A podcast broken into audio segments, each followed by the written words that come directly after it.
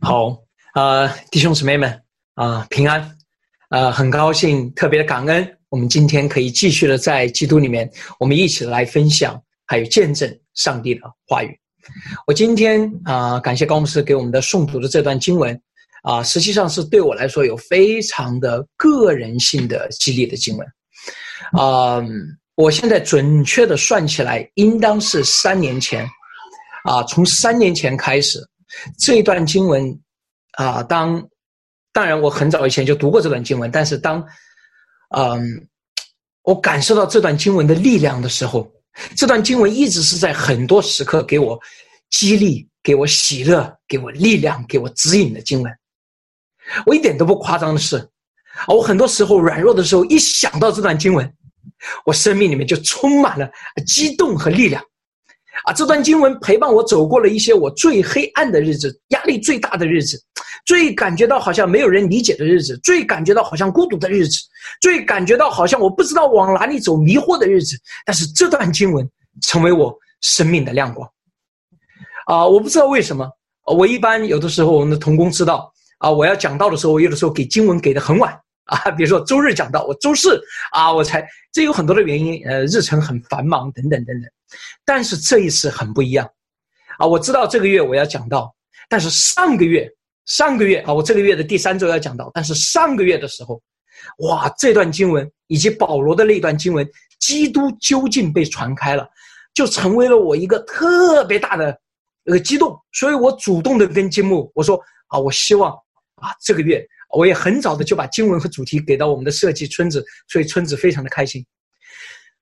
今天我所要分享的是这样一段对我个人非常有激励的经文的时候，我自己是有非常多的感触。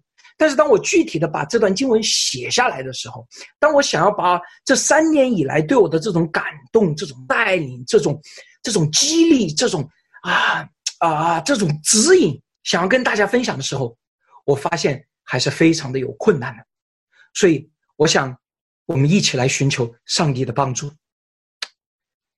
主要还是感谢你，还是感谢你在啊三年前，在九九过后的那第一个星期三，当孩子早上出去的时候，你借着这段经文给孩子这样的激励。主要还是感谢你在过去的三年当中，不论是高山还低谷，不论是我迷茫还是清晰的时刻，不论是我刚强还是软弱的时刻。不论是我有喜乐，还是心里面很多忧愁的时刻；不论是孩子感觉到充满了力量，还是感觉到被重担压到快要压垮的时刻，主要孩子感谢你，你借着这段经文给孩子力量，给孩子指引，给孩子激励。主要如今我要奉你的名，把你所带给孩子的感动，今天给众人分享出来。主啊。孩子，求你呢，感动孩子的灵，今天也感动每一个听到孩子的宣讲的人。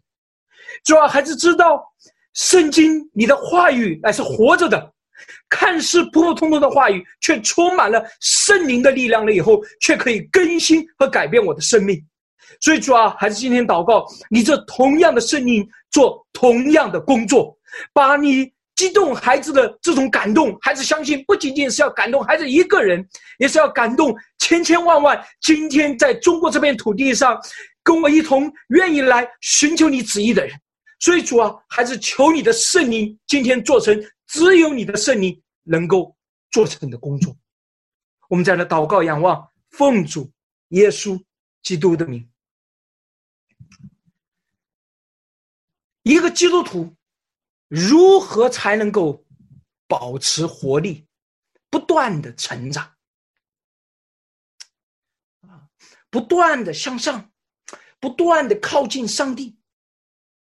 我觉得关键在于今天的经文。一个教会如何能够不断的成为活水的泉源，里面不断的有更新的东西出来。里面的不断的有更加丰盛的恩典下来。当你以为你已经领受到了上帝最好的东西的时候，上帝无限的上帝，把他你没有见过、没有听过、没有想过的更好的浇灌在我们当中。我觉得关键也在于今天的经文。我们今天在教会里面常常的会说，回到初代教会。啊，大家听过了啊。回到初代教会，我们谈到回到初代教会的时候，我们一般会拿到《使徒行传》。我们的期望非常的简单，我们期望从最初的教会得到那个起初的爱，得到那个最早的那种启示与激励。我们寻找到那个真正的让教会突破环境、突破限制、突破逼迫、不断成长的那种力量、那种智慧、那种属灵的看见和洞见。我们希望被那个东西所指引，而不是被这个时代的潮流，而不是被我们现在的这种看见，不是被当前的需要所指引。当我们回带初代教会的时候，我们寻找到了各种各样的启示与看见，但是。我今天真的是确信，今天我所分享的，是我们要回到初代教会的一个必不可少的内容，甚至我更大胆的说一句，它是一个核心的内容。你不管怎么样的回到初代教会，如果你不能够像耶稣一样，跟随耶稣走遍各城各乡，我认为我们的教会还是没有回到。初代教会。事实上，今天的经文里面谈到耶稣走遍各城各乡，出现在路加福音的第八章，整篇都是这么来讲的，整一章。但是你仔细的阅读整个路加福音，你会发现，路加今天的走遍各城各乡，不仅仅是路加福音第八章的主题，它甚至可以说是整本路加福音的主题，甚至可以说是路加使徒行传的。最重要的一个主题。今天的这一段经文里面所谈到的内容，并不是首先出现在第八章，而是出现在路加福音的第四章第四十二节到第四十四节。那一段经文里面这么说：天亮的时候，耶稣出来，走到旷野的地方。耶稣一个人出来，走到旷野，众人去找他，到了他那里，要留住他，不要他。离开他们，人们想：耶稣，你太好了，你讲的真理太好了，你行的神迹太好了，我们相信你，你跟我们同住吧，别离开我们。但耶稣对他们说：“我也必须在别城传神国的福音，因我奉差原是为此。”于是耶稣在加利利的各会堂传道。我想问大家三个问题：第一个，为什么那个城里面的人想要耶稣留下来呢？为什么？为什么那座城里的人希望耶稣跟他们同住呢？他们想的是什么？他们期望耶稣跟他们同住，给他们带来什么呢？他们是喜欢耶稣这个人吗？就是愿意要爱他，要服侍耶稣吗？我想，可能很大的原因是因为耶稣的教导、耶稣的神迹，在他们面前显出上帝的真理和大能来。我并不认为这些人一定是啊，像是呃什么满带着私欲要怎么样。如果说他们有私欲的话，他们希望通过耶稣的大能、耶稣的教导和真理来带来自己的更新和改变。你们能同意吗？难道这也不是我们的期望吗？大家，你们希望耶稣到你们家里面住着吗？啊，我们不希望嘛？我看到很多家里面说，我有耶，我和我家的耶稣是我家之主，对吧？哦，我至于我和我家必定要侍奉耶和华。哇，你们可以想象吗？耶稣住在你的家里，保罗住在你的家里面，啊，摩西住在你的家里面。天天跟你同住，天天跟你讲圣经，哇！很多弟兄姊妹肯定觉得哇，这个太美好了，对吧？哈 哈哇，这你想想，你天天听保罗讲的是什么感觉？哇，这个哦。不过我也跟大家说实话啊，我觉得你们很多人，如果耶稣、保罗、摩西真的住在你们家里面，你可能会很失望。可能你想象的耶稣，你想象的保罗，你想象的摩西，可能不是那个真正的那个在你的家里面。要搅动这个天下的保罗，搅动啊，重新塑造以色列人的摩西，那个真正带来世界改变的耶稣。但不管怎么样，这群人他们想要的很简单，你们与我同住，让我们在这里，在你的真理里面，在你的大能里面有更新和改变。那么我问大家第二个问题：耶稣为什么拒绝他们？难道那群人已经完全了吗？难道那个城里面的人已经成长到耶稣基督的那个样式了？所以耶稣不需要在这里工作了吗？难道耶稣留下来不能够帮助他们有更深更大的改变吗？肯定可以的，那一群人肯定还是非常粗浅、刚刚开始的一些信徒。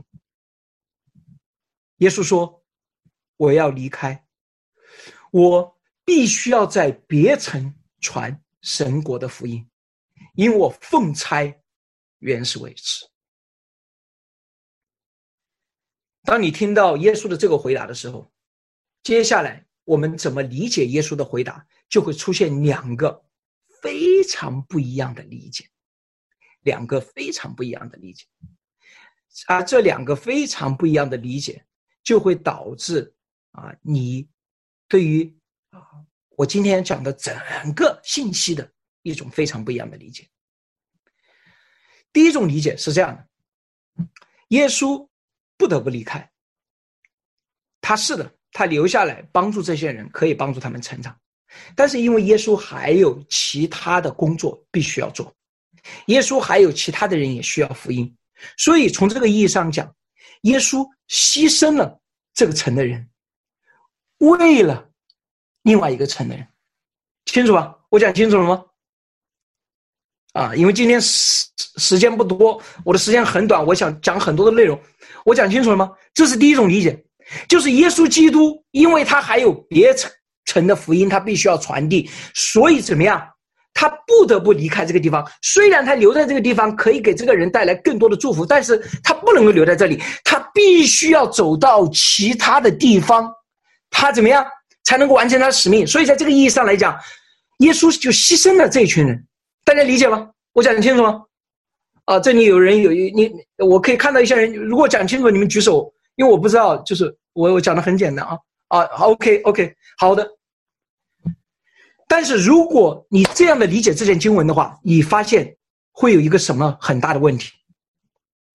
在耶稣基督在爱另外一群人的时候，耶稣基督还爱不爱这个城里面的人？你可以说爱，但是至少是一种什么？把它放在次要的，或者耶稣基督就不是爱了。所以这里就面对了一个必然的神学的问题。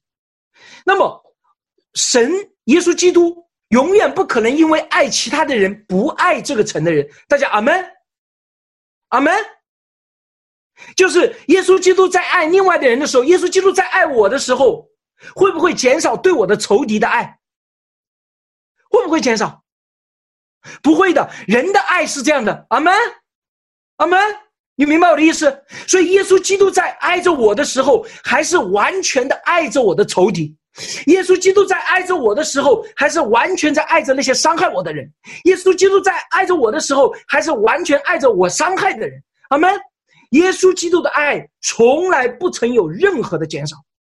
所以，这就是神学家们在思考这一段经文的时候，他迫使他思考第二个方向，不可能的。如果你这么解释的话，你要么就是在说神的爱是有限的，要么就是在说神的爱的能力是有限的。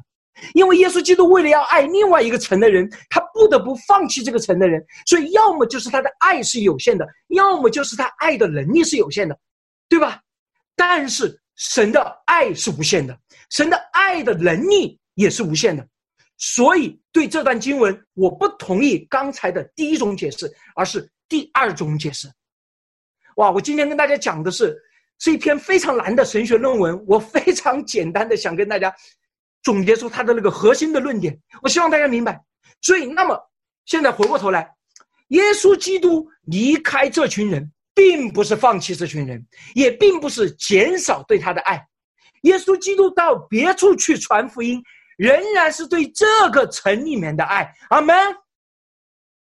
所以，耶稣基督离开他们，仍旧是爱他们。那么，到底这种爱是怎么的表现出来的呢？为什么可以理解这种爱？这种爱到底是一种什么样的爱呢？我现在有一个比较确信的回答，我分享给大家。我希望大家啊，愿神圣灵帮助我们，能够认可或者能同意。当整个世界都是黑暗的时候，那一点光亮，不管多强，整片地的福音都兴起的时候，那个教会才可能有更大的突破。只有当你周围所有的人都好起来的时候，你自己才可能在你那真正好的方向上不断的向前来走进。所以，没有人是一座孤岛。我们是活在这个世界当中，耶稣基督不可能在一个地方塑造出塑造做一起一座通天的那个塔，不是这样的。耶稣基督是要让耶和华的知识像洋海一般充满全地。哈利路亚，阿门。如果没有普世的福音的建立，永远不可能有那真正的合神心意的教会。我当然知道，在一个教会的内部的建造是多么的重要，但是在一个教会里面，但是你们千万不要觉得，当周围所有的教会都非常孱弱的时候，你一个教会可以达到什么神学上的，或者建制上的，或者什么圣灵的能力和圣洁上的完全，不可能的。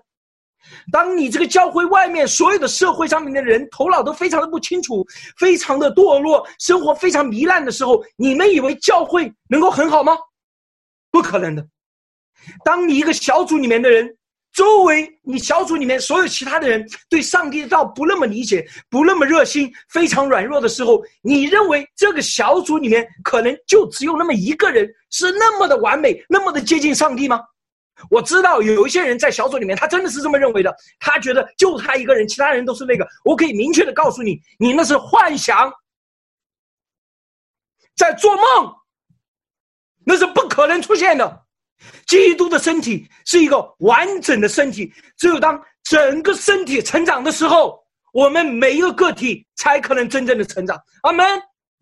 所以，基督对他们的爱是一种什么样的爱？基督知道，他今天留在这里，继续的帮助这一的成长，他不如要让整个全地兴起起来，那个成长才是真正的、很久的、长久的、可持续的、存到永恒的。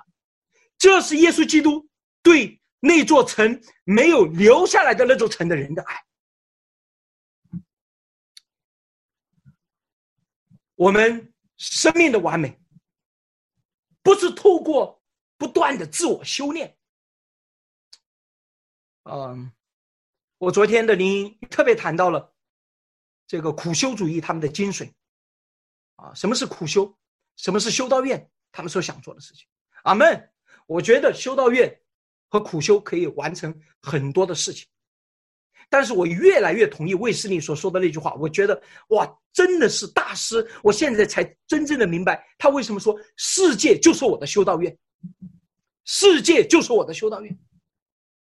这个修道院不是把我孤立起来，关在某一个笼子里面，我自己变得好像完美，我可以跟上帝，我可以脱离一切外在的环境对我的影响，而是当我跟随耶稣基督。走遍各城各乡的时候，规则，然后我们教会就变得完美了。我跟你们说，这也是做梦。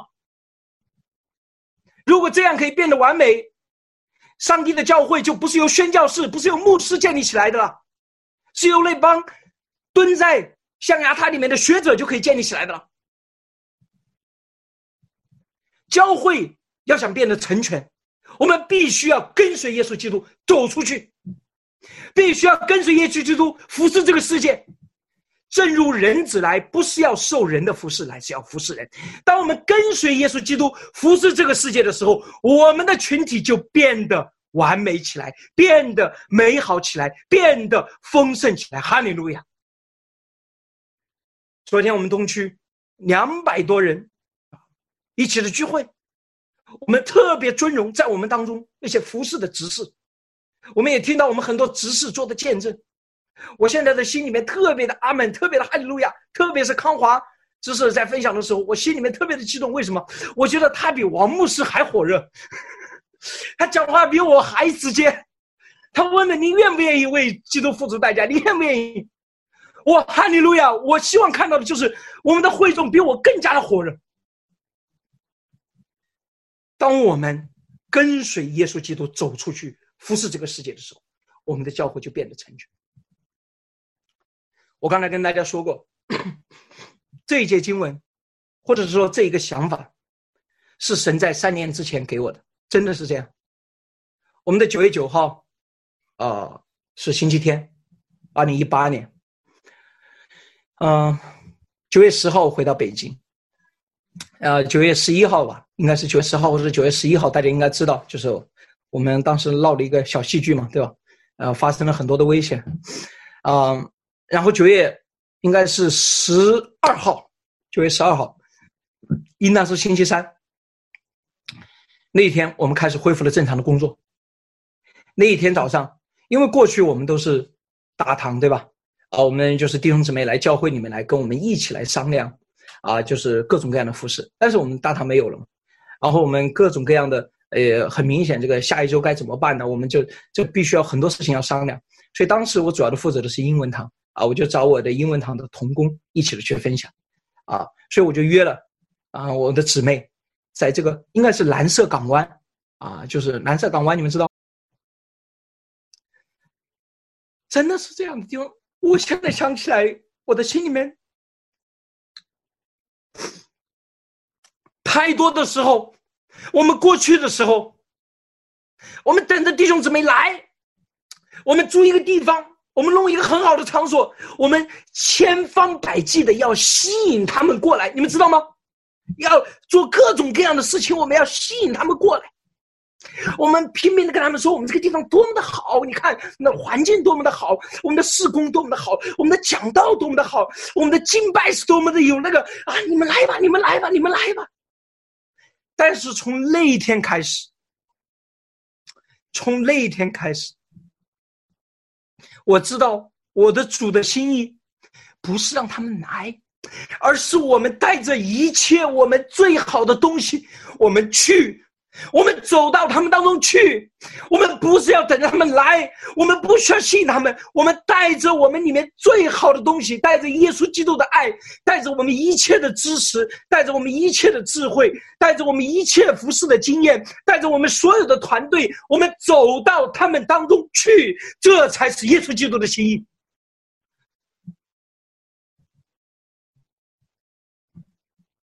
所以。啊，呃，很多时候我们在成长的时候，啊，我们有人要租地方。当然，阿门啊，租地方是很好的。但是我呢，总是跟同工们说，我有一点现在对于租一个什么固定的地方有点特别的抗拒。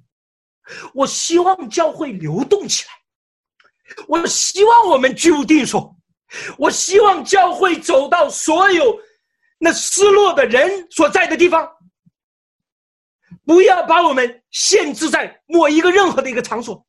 我当时跟同学们说：“我说要让北京一切我们可以租用的公共场所都变成教会，一切我们可以使用的卡拉 OK 厅、日租房、教室、会议室、宾馆、餐馆、电影院，一切我们可以使用的所有的场所都变成教会。”我们要在把任何可以使用的场所里面，要走到他们当中去，不仅要走到这些公共的场所。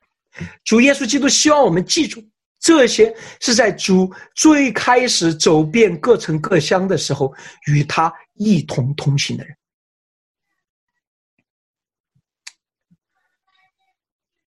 耶稣基督走遍各城各乡，但是耶稣基督最终。因为他在地上只活了三年半，对吧？他所走遍的地方，耶稣从来没有出过这个巴勒斯坦地区。但是，在路加福音里面，直到地极都要变成上帝所有的，耶稣基督如何才能够实现走到地极呢？只有一个办法：那些跟随他的人，效法耶稣基督，走遍。各城各乡，只有这个办法，只有这个办法。到了路加福音的第九章，你就看到耶稣差遣十二个门徒出去，到了路加福音的第十章，经文上记载，耶稣差遣七十个门徒一起出去。到了路加福音第二十四章第四十七节，并且人要奉他的名传悔改赦罪的道，从耶路撒冷直直传到万邦。你们就是这些事情的见证。耶稣把所有的人都拆出去。亲爱的弟兄姊妹们，你是跟随耶稣基督的人吗？那我今天奉主的名恳请你，跟耶稣基督一起的走出去。走遍各城各乡，不要想着主啊，你跟我同住；不要想着主啊，你就留下来让我这里。阿门！你你千万不要认为主听到你这么说，说你自私。不不不，主明白你的好意，主知道你在求的是什么，主也认可你求的。阿门！你希望跟我同住，要成长。阿门！主会说好的，这是好的，但是你不知道。你的成长是不可能，你一个人跟耶稣基督天天腻在，就是透过这种来成长的。你的成长是必须要跟随耶稣基督一起的走出去。我不知道你们感觉，你们现在是耶稣的那十二个门徒吗？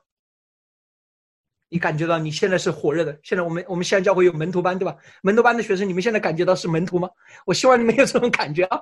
啊，你的心已经坚定，你已经立定了心智，你已经哇，想要全心的要服侍耶稣基督。哇，我知道我们教会里面有许多的我们的执事，我们的长老。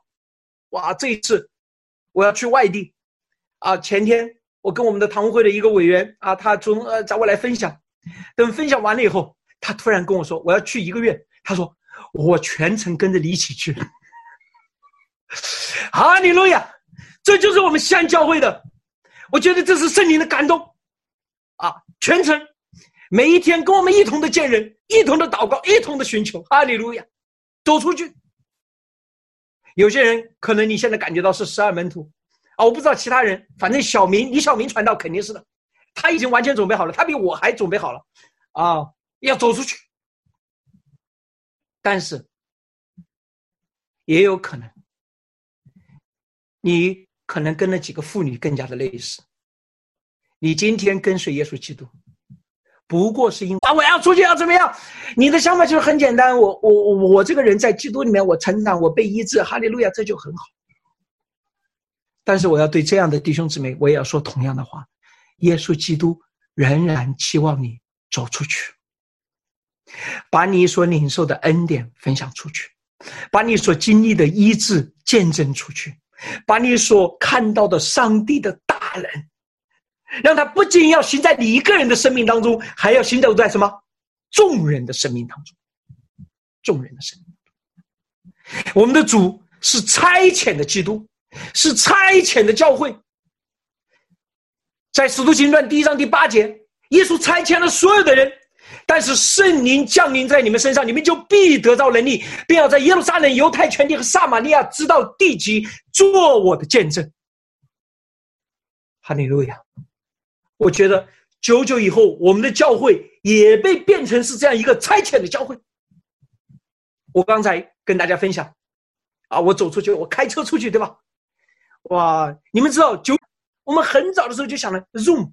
所以 Zoom 实际上不是呃，今年二零二零年开始的时候我们才用的。二零一九年我们已经用了半年多了啊，做祷告会一些小规模的一些不不小的平台就用，怎么样？我们透过什么线上走出去？阿门。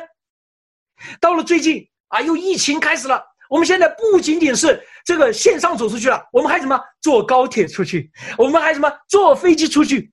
哇，我们把这些东西全部都运用起来出去。我现在越来越觉得，亲爱的弟兄姊妹们，这是我在基督里面的领受，你们可以不同意我的看见。我越来越觉得，神创造了这一切，公路、汽车，是我我网络啊，高铁、飞机，不就是为了福音的广传吗？你们听到有人说，人有话说，要想富先修路，不是的，是要想传福音，先得修路，啊，没有修好这个路，福音怎么能够传到了山区里面去？你们觉得我们投入这么多的万亿来做基础设施建设，如今我们谈到过去的铁公鸡、铁路、公路啊，这个是基基这个这个什么那个基基础设施对吧？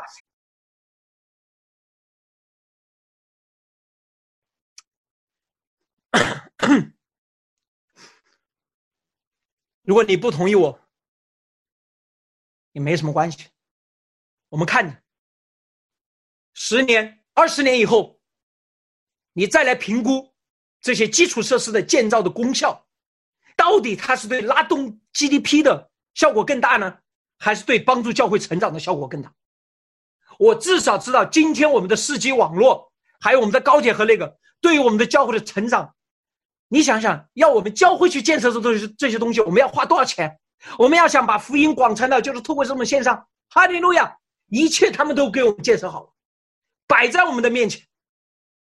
这是神的智慧，神的主权，神的带领。阿门。你们能同意的人，跟我们一同的阿门。要在你的位置上唱哈利路亚。啊，阿门，哈利路亚！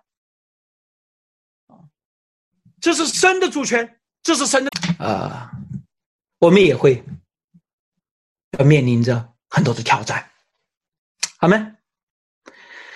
嗯，我自己也经历了很多啊，我自己里面，其中当然一个最大的挑战是我的不成熟，你明白？我的那个眼界的有限，我的那个脑洞开的不够开。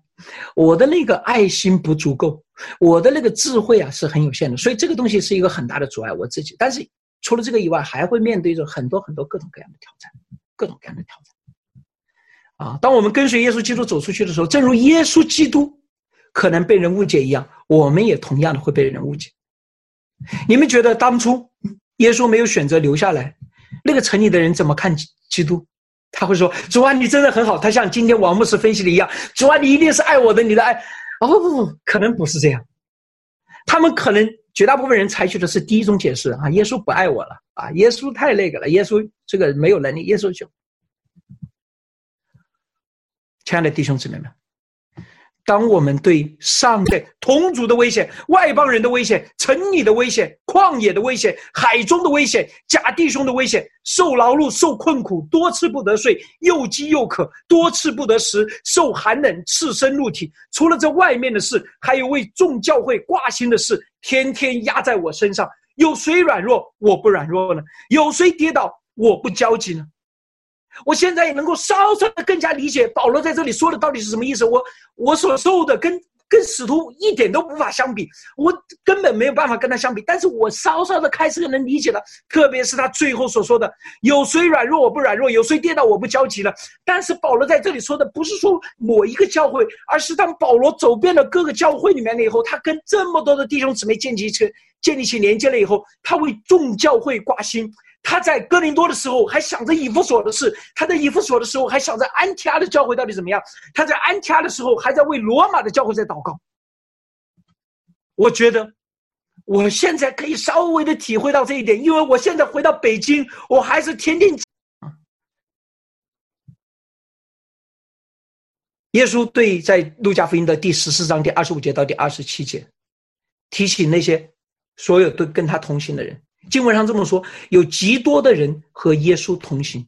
他转过来对他们说：“人到我这里来，若不爱我胜过爱自己的父母、妻子、儿女、弟兄、姐妹和自己的性命，就不能做我的门徒。凡不背着自己的十字架跟从我的，也不能做我的门徒。”不能。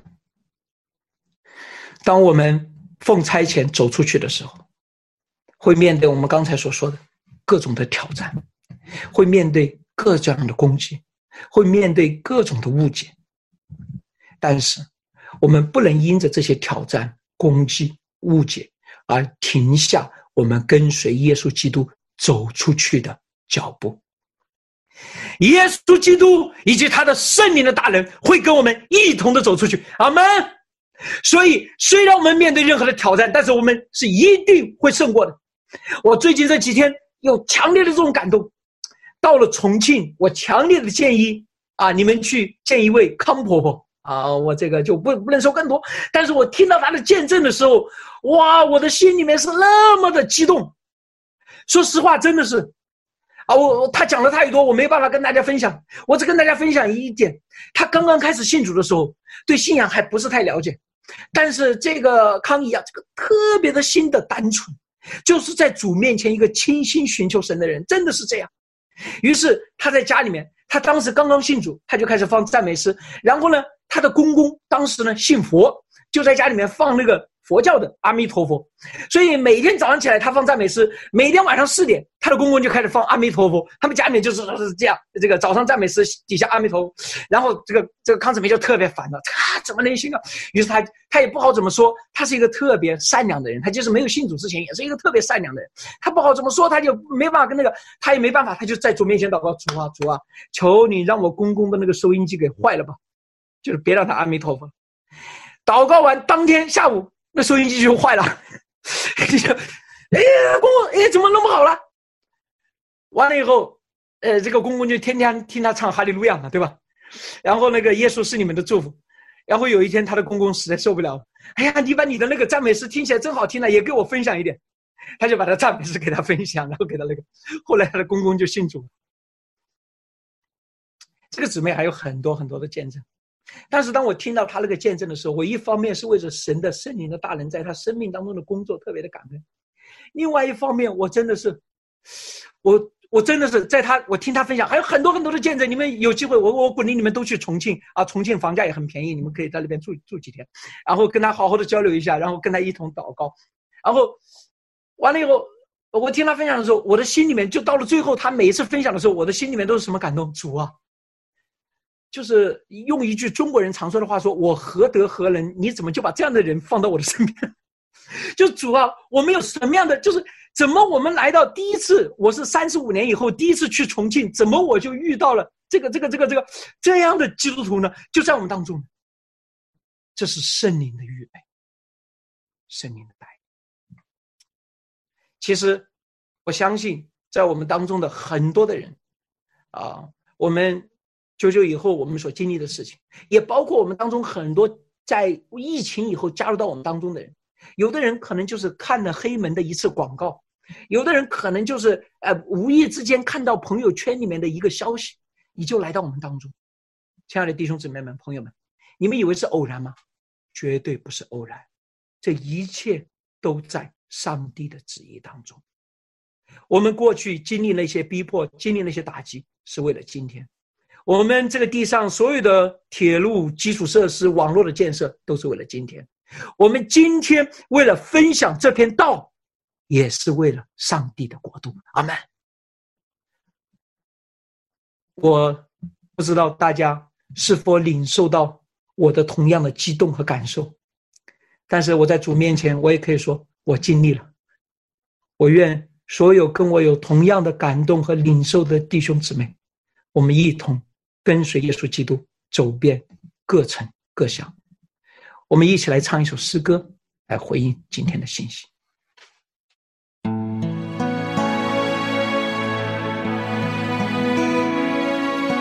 主啊，求你在敬拜当中，让我们找到我们的意向，我们的方向。主啊，你要做一件新事在我们中间。主啊，我们愿你来，求你来到我们中间。有敬拜的声音发出，从最高的山到海洋深处，神的儿女要唱一首新歌，我们神要做新事，旧的事都已经过去。在基督里，一切都要更新。新的眼界，新的意象，新的故事，新的方向。全地都要渴望，呼喊荣耀的主。我愿你来，天要敞开，恩高倾倒下来，神国度的荣耀彰显，全地都要渴望。新的意象，你要做新的事，在我们中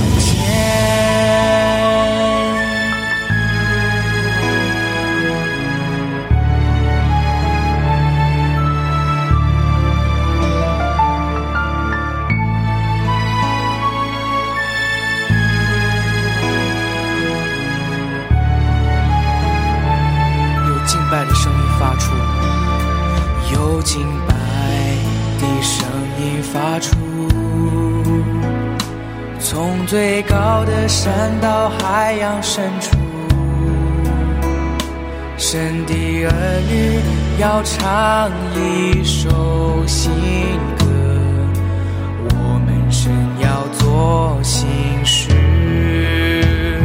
旧的事都已经过去，在基督里一切都要更新。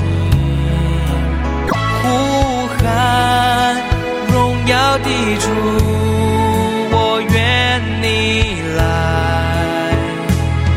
天要敞开，恩高兴倒下来，神国度的荣耀彰显，全地都要渴望。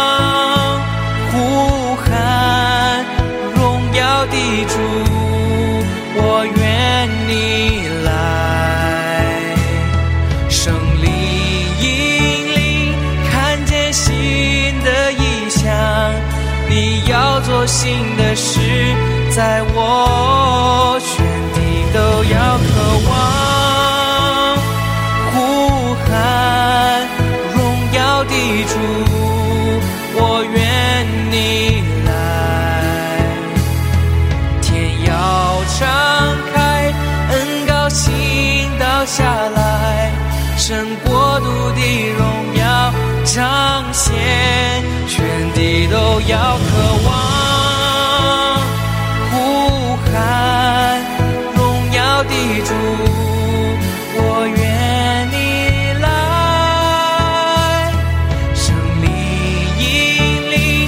旷野的时候开出了出路，在至暗的时刻看到了光明。主啊，我今天求你把孩子所领受到的一切的恩高，加倍的分享到今天所有听到这一段话语的人，愿他真的是这样的真理在他的生命当中被坚固，这样的力量成为他生命的一部分。愿你帮助我们今天所有听到你话语的人，我们跟随你，走遍各城各乡。愿你得到你所当得的荣耀。这样的祷告赞美，奉主耶稣基督的名，阿门。哈利路亚。